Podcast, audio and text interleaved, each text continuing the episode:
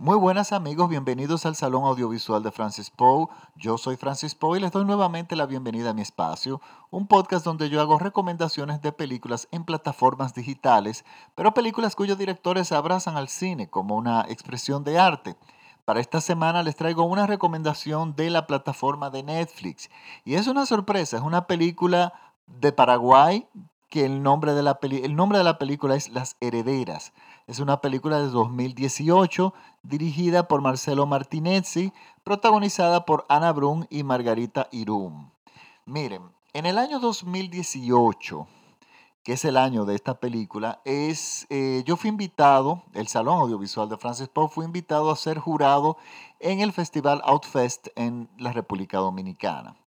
Y esta película fue la que definitivamente eh, llamó la atención de todo el jurado. Esta película se llevó el premio a Mejor Película y Mejor Actriz, pero luego de simultáneamente en que esta película ganó este premio en República Dominicana, estaba cultivando grandes premios alrededor del mundo. Se, se llevó el premio Ana Brun de Mejor Actriz en el prestigioso Festival de Berlín, pero también eh, le fue muy bien en los principales festivales del mundo, incluyendo los premios Ariel en México, eh, la crítica especializada en Argentina y en sí la crítica de los críticos y la gente que, le, que gusta del cine serio y del cine como una forma de arte unánimemente a todo el mundo le ha gustado. Y yo, soy, yo fui una de esas personas. Luego de, que la película ganó como mejor película y mejor actriz, me dio tristeza ver que esta película no entró en circuitos comerciales en mi país.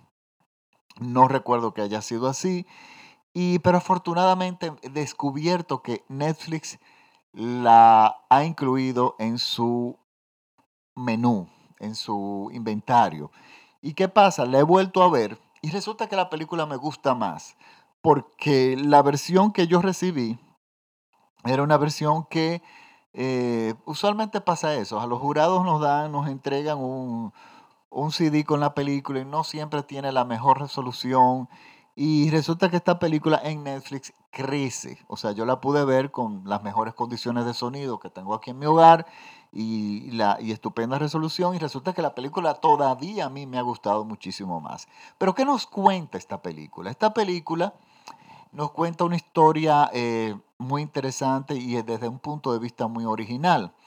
Nos cuenta nuestra protagonista, Ana Brun, que se llama, su personaje se llama Chela. Es una mujer que ha crecido toda su vida protegida por su apellido, o sea, o por su clase.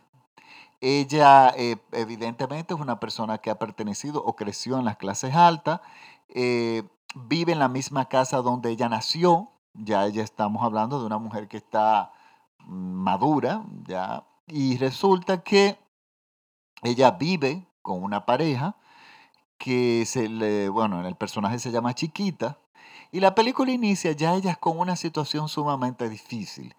Eh, chiquita eh, tiene un problema legal muy fuerte que la lleva a la cárcel. Ella tiene un problema con un banco, no especifica muy bien lo que es, es una deuda, el banco entiende que es un fraude y el asunto es que ella termina en la cárcel. Tenemos unas dos personas ya con cierta edad que entonces están enfrentando no solamente la cárcel, la justicia, sino un problema económico muy fuerte. No, ¿Qué pasa? Eh, Chela que ha vivido siempre en la seguridad de su hogar y siempre ha vivido en una eh, situación económica evidentemente holgada, resulta que ahora se ven en una situación donde tienen que empezar a vender cosas, cuadros, eh, eh, muebles antiguos de la casa para poder subsistir.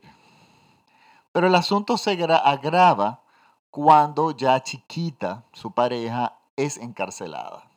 Entonces vemos entonces que Chela, que toda su vida ha vivido protegida por su apellido, por su clase, donde ella no se ha tenido que preocupar por nada en términos económicos, empieza a gravemente preocuparse y además está profundamente deprimida porque lo que eh, los barrotes de su prisión, que yo diría, que son los muebles antiguos, todo lo que las rodea, tienen que empezar a venderlos para poder subsistir. Mesas antiguas, cuadros valiosos.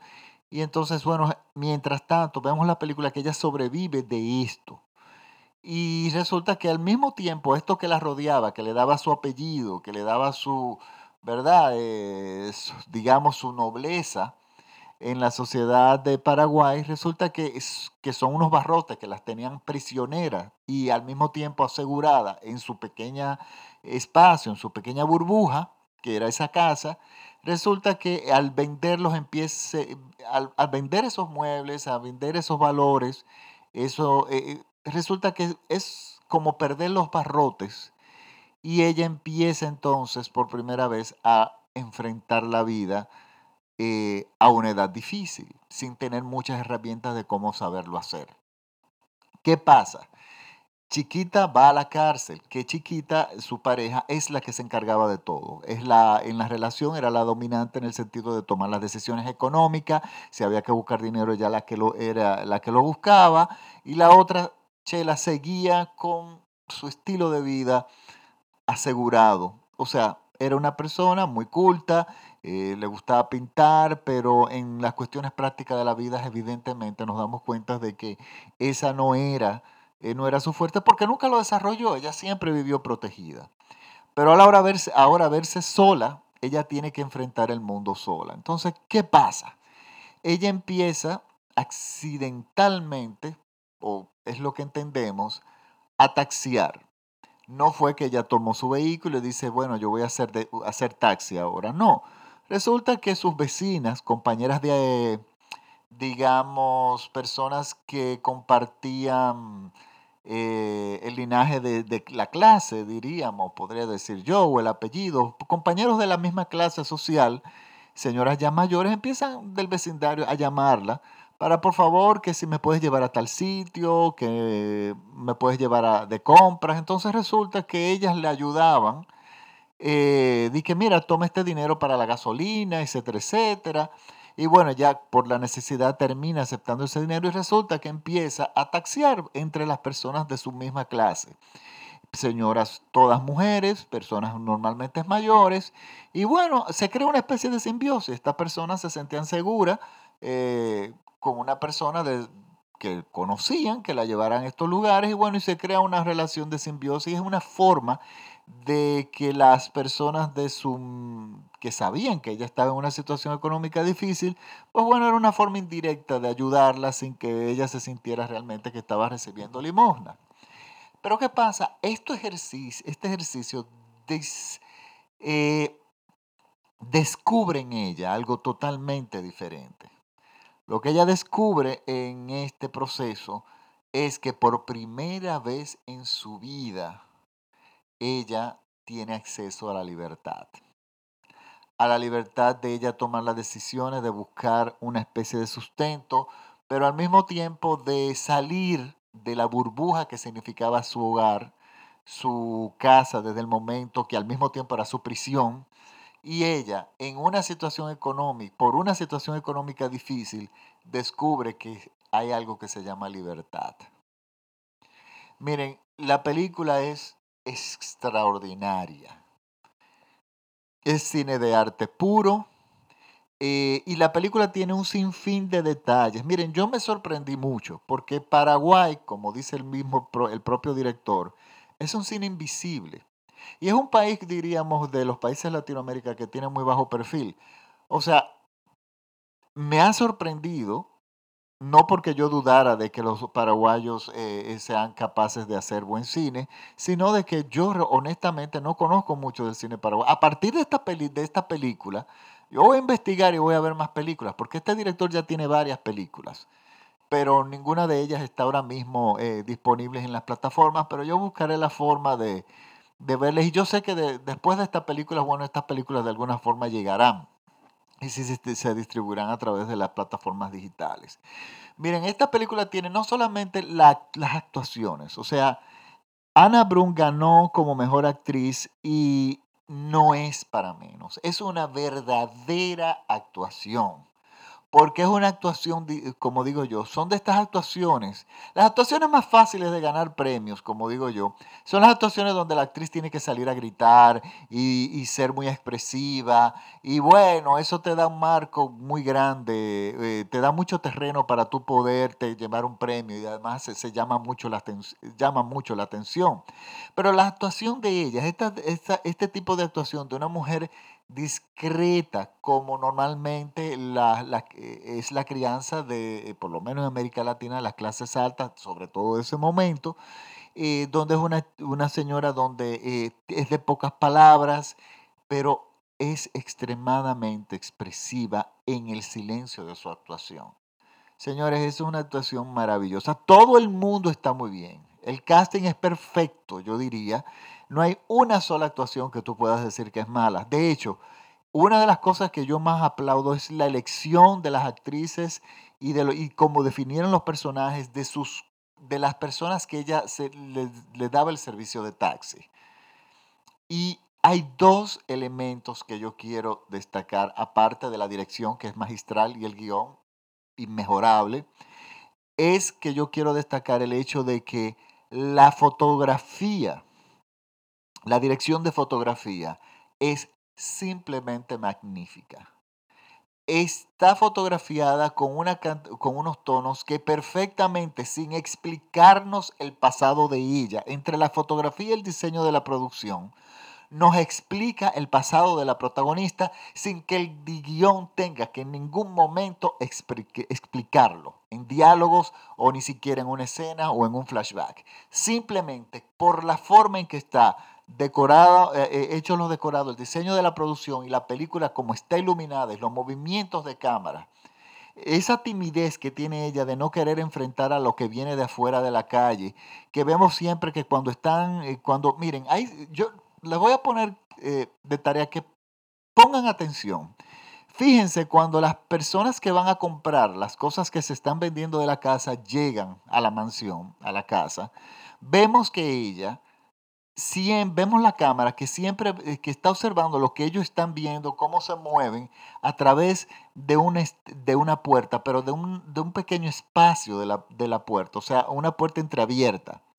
Y, esta que, y es, por supuesto, la cámara toma la posesión de nuestra protagonista, de Ana Brun, que le teme absolutamente a todo lo que viene de fuera, o sea, lo trata con absoluta timidez. Y es ese efecto psicológico que nos causa la cámara, tomar la posición de ella, así durante la película nos va definiendo muchísimas cosas que ayudan enormemente al guion sin que el guion tenga que explicar el pasado de Ana Brom. No sabemos, el, personaje de Chela no, no explica nada de su pasado, pero lo que la rodea lo dice todo y la forma como está fotografiado. Eso es verdadero cine. Eso es definitivamente cine de arte. Y otro aspecto que es muy raro destacar en el cine, porque muchos directores no le hacen caso, es la sonorización de la película. La banda sonora, cómo están los sonidos distribuidos, ese sonido del viento, ese sonido de, la, de la, casa, de una casa antigua. El, señores, es realmente una película maravillosa. Ahora tengo que, que explicarles algo. Vuelvo y les digo, es una película para aquellas personas que les gustan el cine de arte. Si usted va buscando morbo porque es una relación de lesbiana, no van a encontrar nada de esto. Esto es una película demasiado elegante para caer en ese tipo de trivialidades. O sea, es una película de verdaderamente eh, cine puro, que es un cine que a mí me encantaría que este país estuviera haciendo, eh, porque es una tarjeta de presentación al mundo, óigame, de primera clase. Créanme es una película eh, muy... Y me alegro muchísimo que Netflix la esté distribuyendo. O sea, es, eh, o sea, ya todos tenemos acceso a verla.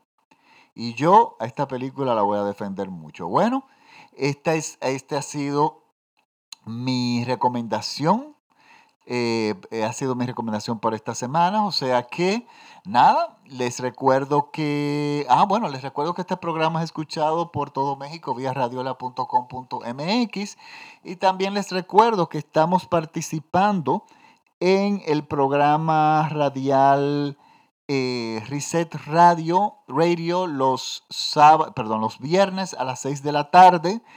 por EXA 96.6 FM Santo Domingo, República Dominicana. Mi segmento se llama Hablando en serie. Ahí estamos hablando y comentando sobre series de televisión. Y nada, estamos, eh, pueden seguirnos los viernes en online o YouTube, nos pueden ver por YouTube en, en Reset Radio República Dominicana.